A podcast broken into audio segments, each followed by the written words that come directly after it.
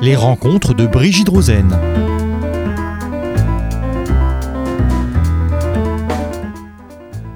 Bonjour.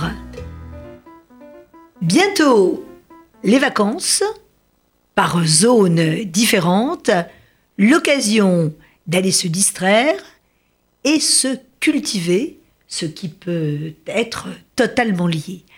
Alors, merci Laetitia Matou d'être là.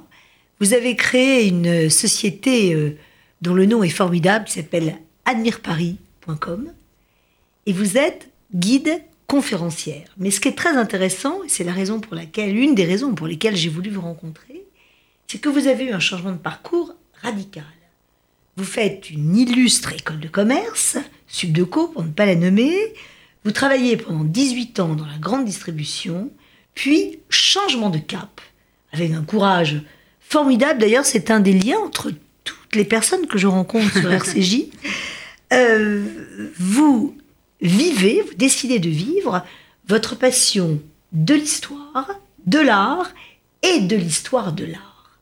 Alors, c'est ma première question. Comment arrive-t-on à être conférencière, guide? Je sais que vous avez passé des diplômes, que vous avez des, titres, parce que on ne devient pas comme ça. Donc, est-ce que vous voulez bien nous en parler euh, en tout premier lieu Et après, j'ai plein de questions pour nos auditeurs à vous poser. Ça marche, oui, bien sûr. Alors, au départ, en effet, j'ai euh, fait une école de commerce. Ensuite, j'ai travaillé pour différentes sociétés en France et au Brésil, euh, à la fois dans des postes de marketing et de commercial. Et puis, eh bien, c'est une question d'opportunité. J'en avais assez de faire ce que je faisais. J'avais des, postes, on va dire, plutôt avec une évolution, on va dire, horizontale, avec des postes d'experts. Et puis, à côté de cela, eh ben, j'avais la chance de pouvoir euh, euh, rencontrer des amis brésiliens qui venaient à Paris pour visiter notre capitale. Et à chaque fois, je les accompagnais. Et ce sont eux les premiers qui m'ont dit, mais pourquoi tu n'en fais pas ton métier? Donc, fort de ça, c'est vrai que j'ai commencé à regarder euh, pour, euh, pour pouvoir accompagner au départ des Brésiliens dans les différents lieux du patrimoine français. Et je me suis aperçue que tous ces gens qui faisaient ça avaient un diplôme de guide conférencier ou de guide interprète national. Et donc, ça m'a donné envie donc d'essayer de, de, rentrer dans le circuit en ayant ce diplôme parce que je ne me sentais pas euh, faire ce que j'aimais, mais sans diplôme, comme ça, en préparant par moi-même. Et donc j'ai préparé euh, ce qu'on appelle le diplôme de guide interprète national à Nanterre. Il y avait, il y avait deux écoles, Nanterre et Marne-la-Vallée des promos d'une vingtaine de personnes. Et je suis arrivée, vraiment, c'est une question d'opportunité, l'année où je recherchais surtout des gens qui parlaient en portugais par rapport aux touristes, en, en chinois, également en russe. Et donc, comme ça, je fais partie des 19 personnes qui ont été sélectionnées pour faire une année en accéléré de reconversion pour être, euh, avoir un certain bagage en histoire, en histoire de l'art, en technique donc de guidage. Et après, ben, je me suis euh, toute seule, j'ai fait mes parcours, j'ai monté ma société, un business plan pour pouvoir lancer Admire Paris un an après mon diplôme, quand je me suis sentie à l'aise par rapport au service que je voulais proposer. Alors en fait, c'est formidable parce que vous êtes un exemple type de ceux et celles qui savent saisir leur chance et une opportunité. Donc ça, c'est quelque chose euh, d'assez euh, d'assez formidable. Alors, comment, je voudrais que vous nous parliez, euh, le choix de vos visites? D'abord, votre clientèle, elle est privée, elle est institutionnelle comment, comment ça se passe? Alors moi, j'ai fait le choix de proposer une grande diversité des offres à la fois euh, de proposer des choses classiques, on va dire les monuments emblématiques, Panthéon, Invalides, Notre-Dame de notre patrimoine. Ensuite, de proposer des choses euh, plus rares, hein, les institutions, je, me suis lancée dans les visites comme le Conseil constitutionnel, le Conseil d'État, l'Institut de France, la Banque de France et la Galerie Dorée, des, hôtels plus, plus rares aussi, hôtel de Lausanne, hôtel de Soubise, pour essayer d'avoir une fidélité de ma clientèle, ceux qui connaissaient déjà les monuments emblématiques, de pouvoir leur proposer autre chose. Et puis rapidement, j'ai fait des quartiers pour pouvoir euh, euh, proposer d'autres services, donc des quartiers, ça peut être la Butte aux Montmartre, le Marais, la Madeleine et son quartier, donc c'est très varié. Et puis après, je me suis ouvert, mais dans un deuxième temps, à ce qu'on appelle les expositions temporaires, puisque j'ai quand même maintenant des gens qui me suivent depuis l'ouverture, depuis cinq ans. et ces gens-là ont besoin euh, que je renouvelle mes visites. Alors même si je continue à proposer toujours de nouvelles visites, on a de la chance à Paris et région parisienne d'avoir une offre incroyable. J'essaye à chaque fois donc de proposer les nouvelles expositions temporaires qui, elles, changent à peu près tous les six mois. C'est-à-dire que ce sont bon, les monuments, ce sont euh, bah, des, par exemple des, des, promenades comme, je, comme les, les passages couverts, où vous avez fait vraiment des, vous nous avez fait des découvertes absolument incroyables. Et puis alors les expositions que vous appelez, enfin certaines permanentes, et puis ce qu'on va appeler les grandes expositions de l'année. C'est que vous en avez connaissance, et vous les bouquez, vous prenez un certain nombre de places, j'imagine un an à l'avance. Alors c'est à peu près, en effet, les plus grandes, hein, celles du Grand Palais, du Louvre, d'Orsay, se réservent environ six mois avant. Ce qui veut dire que je fais un an avant mon choix. je travaille mon planning. Là, je vais l'ouvrir pour 2019, en janvier 2018. Je fais mes premières réservations, notamment au Conseil d'État, et je choisis. J'essaie de me documenter sur les grandes expositions qui vont s'ouvrir un an après, et je choisis déjà par rapport à mes goûts. Hein. Ensuite, par rapport au goût de mes publics, j'essaie du coup de varier, de m'ouvrir à du contemporain, à du moderne de plus en plus. Hein.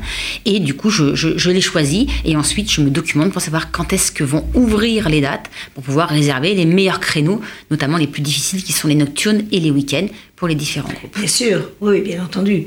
Oui, parce que c'est vrai que les créneaux de l'après-midi en semaine, euh, bon, c'est bien pour les gens qui ne travaillent plus, et euh, euh, je ne sais pas. Alors, je voudrais que vous nous expliquiez aussi le, toute la valeur ajoutée du guide en dehors du fait qu'on fait pas la queue, quoi.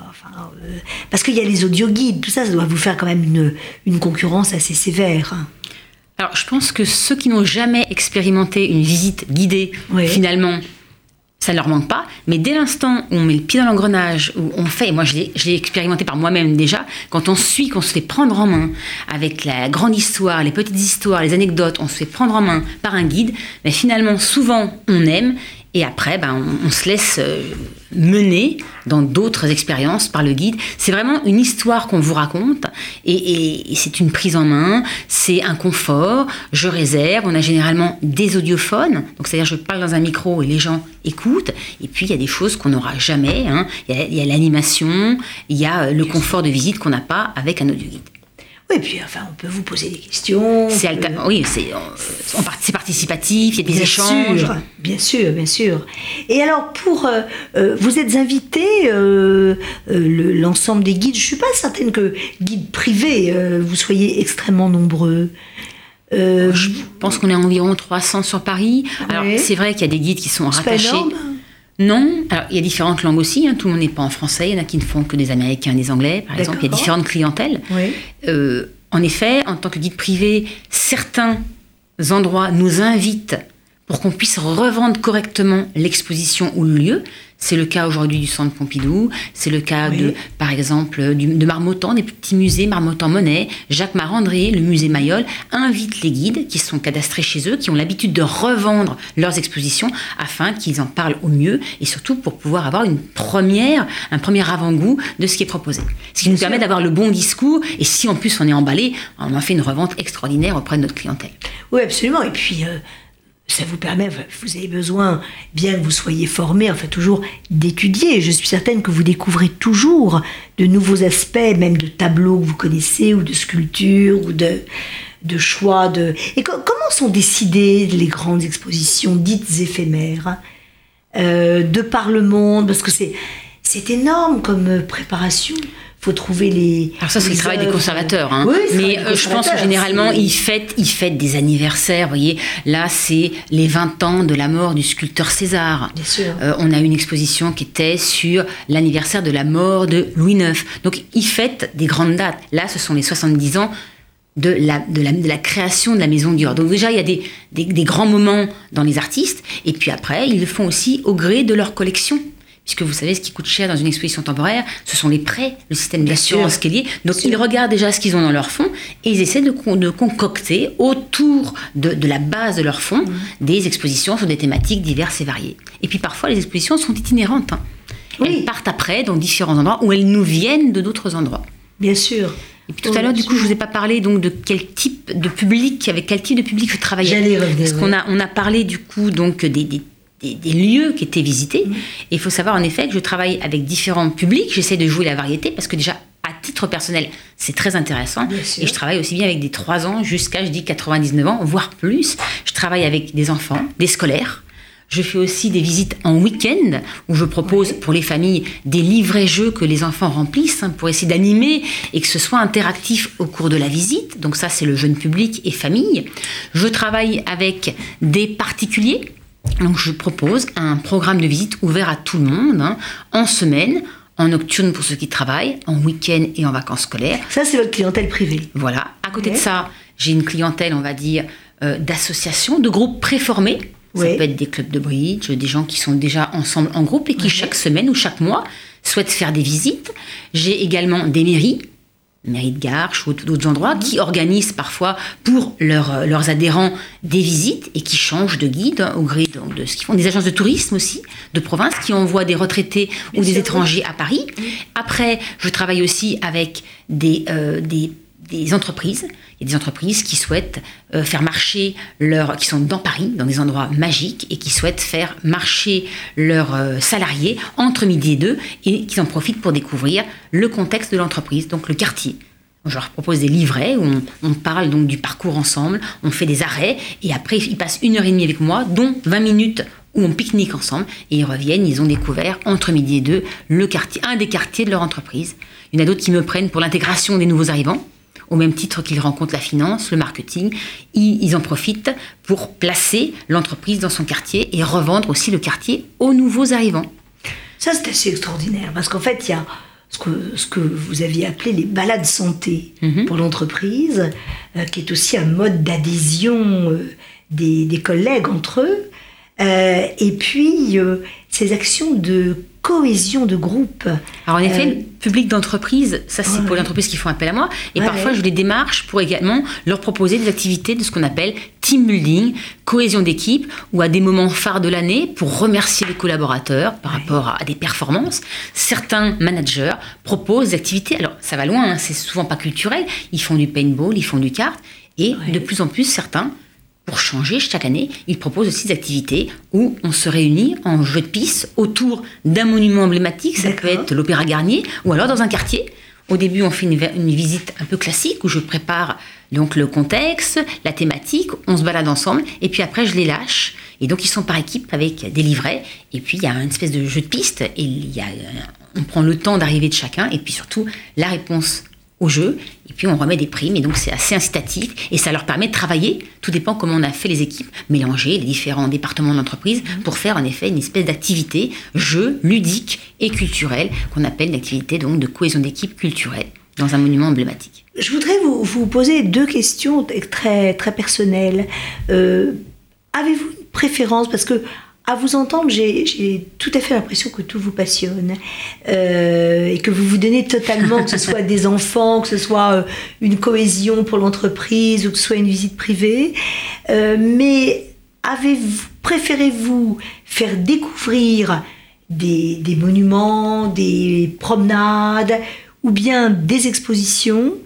Et avez-vous un type de clientèle privée ou institutionnelle ou entrepreneuriale que vous préférez ou bien, ou bien tout cela vous intéresse-t-il parce que ça fait partie, et on va en parler, de ce même domaine qu'est la culture et l'art dans la société moi, je suis une passionnée. Je pense que tous les guides que je rencontre qui font ce métier, on est obligé d'être passionné tellement on a de travail de préparation Bien sûr. Donc déjà, il faut aimer ce qu'on fait, et il faut savoir faire partager notre passion auprès de nos publics. Je pense que c'est la clé du succès. Vous y arrivez très bien, je peux vous le dire. c'est gentil.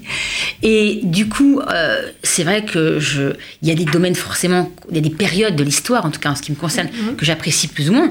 En effet, j'aime les grands personnages. Il y a le personnage qui est, il y a plusieurs personnages hauts en couleur. Le premier, c'est Louis XIV, et c'est vrai que j'aime bien, j'aime beaucoup Versailles. Il y a une richesse incroyable à Versailles, et du coup, j'aime bien également, par exemple, les Invalides.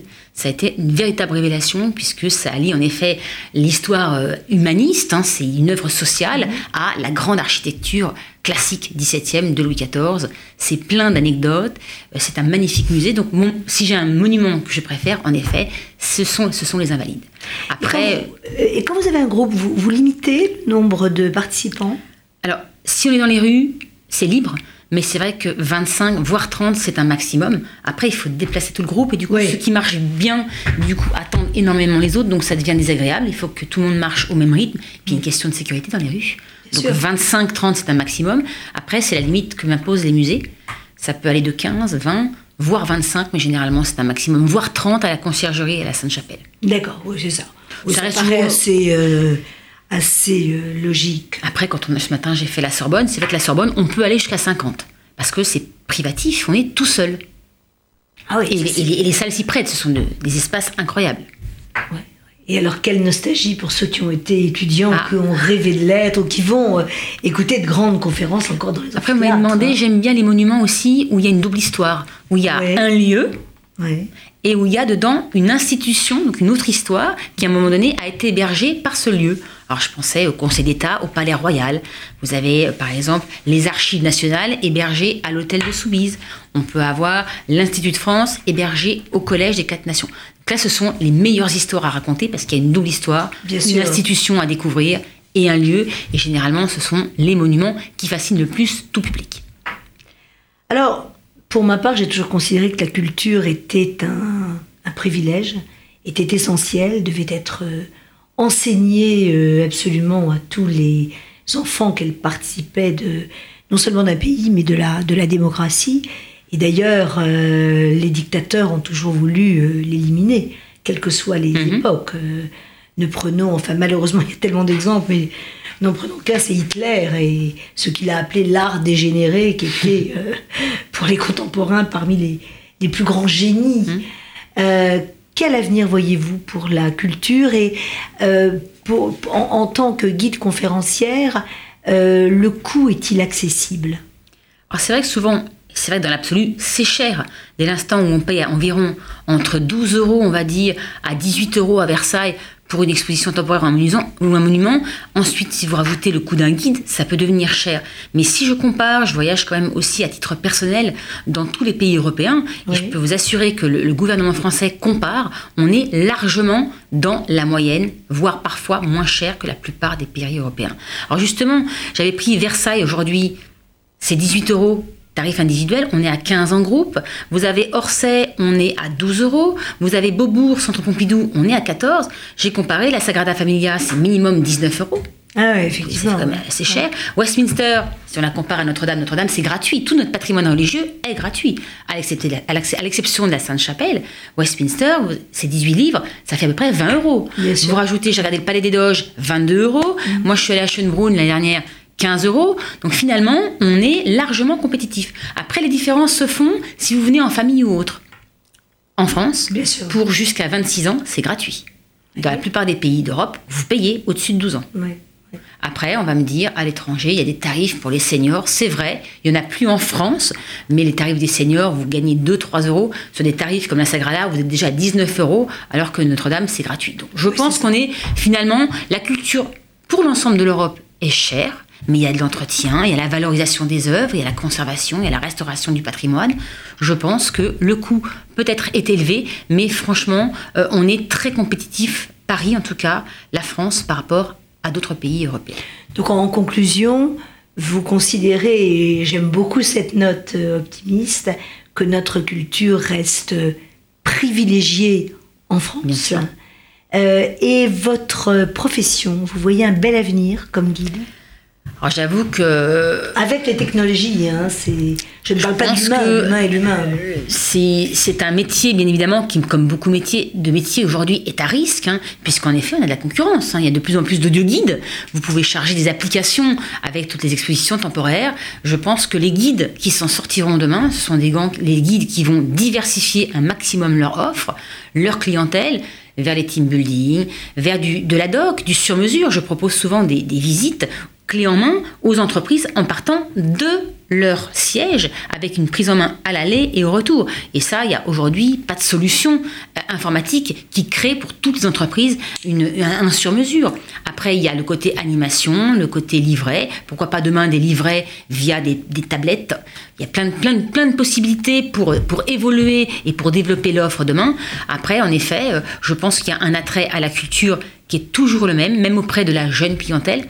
Alors peut-être moins les, vieux monuments de notre patrimoine hein, qu'ils ont l'impression de connaître, mais en effet des choses plus modernes, plus avant-gardistes, plus contemporaines. Et en effet, les expositions euh, temporaires ont toujours, voire plus de succès puisque ça se remplit énormément. Il n'y a qu'à voir les expositions en cours. hein.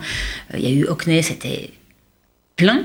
Aujourd'hui, vous avez Dior, c'est plein, et il y a vraiment tous les âges, hein, du plus jeune au plus âgé. Ah, absolument, et carrément. Enfin, Je pense- et puis a- On voit des fils et des fils de queue. Moi, je, je trouve ça formidable. Chaque fois, je suis désolée pour les gens qui attendent, surtout euh, quand il fait froid, qu'il pleut, etc.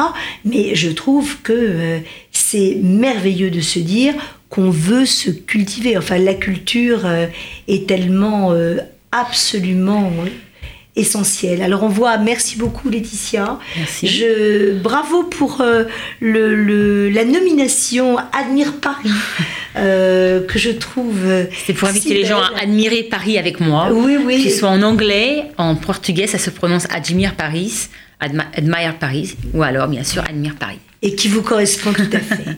Merci d'être venu Merci, nous voir. Brigitte. À bientôt et je vous incite absolument tous à non pas vous cultiver parce que vous le faites bien entendu, mais euh, à ne pas hésiter à avoir recours à un guide. C'est vraiment euh, un plus de l'humain et euh, un véritable échange. À bientôt. Au revoir. Les rencontres de Brigitte Rosen.